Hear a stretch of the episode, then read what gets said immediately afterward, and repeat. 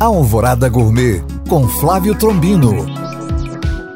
Olá, meus queridos ouvintes. Estamos chegando ao final do ano, período das confraternizações, de amigo oculto, seja da empresa, da escola ou da família. E confraternização que se preze tem que ter comidinhas, não é mesmo? E se você foi escalado para levar alguma coisa e está sem tempo de preparar algo mais elaborado, vou dar algumas dicas de petiscos simples, mas que farão sucesso. Uma boa alternativa são os espetinhos. Pode ser, por exemplo, de tomatinho cereja com bolinhas de mussarela de búfala com uma folhinha de manjericão e um molho pesto. Outra boa opção, bem simples, é o canapé de ricota com azeitonas pretas. Amasse a ricota com um garfo e misture com azeitona picadinha e tempere com sal e pimenta do reino a gosto. A base pode ser de pão de forma cortada com um aro e decore com alguma erva fresca. Eu gosto de endro,